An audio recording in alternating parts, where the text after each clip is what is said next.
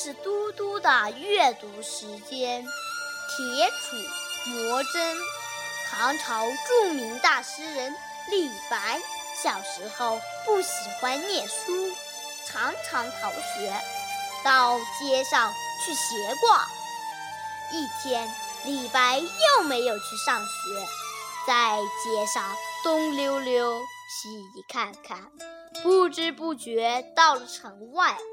暖和的阳光，欢快的小鸟，随风摇摆的花草，使李白感叹不已。这么好的天气，如果整天在屋里读书，多没意思呀！走着走着，他来到了一个破茅屋门口，那儿坐着一个满头白发的老婆婆，正在磨一根棍子那么粗的铁杵。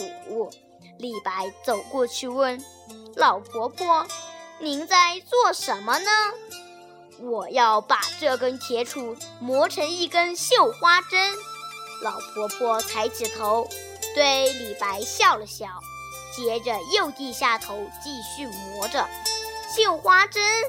李白又问：“是缝衣服用的绣花针吗？”“当然喽。”可是。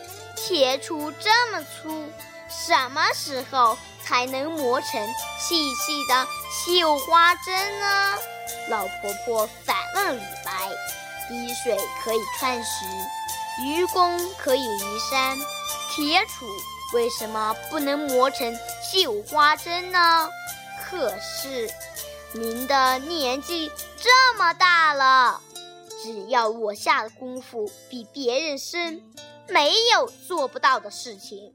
老婆婆的一番话令李白很惭愧，于是回去以后，他再也没有逃过学，并且每天的学习都特别用功，终于成了名垂千古的诗仙。这这篇故事告诉我们，无论做什么事情。只要有恒心，就一定会成功。功夫不负有心人。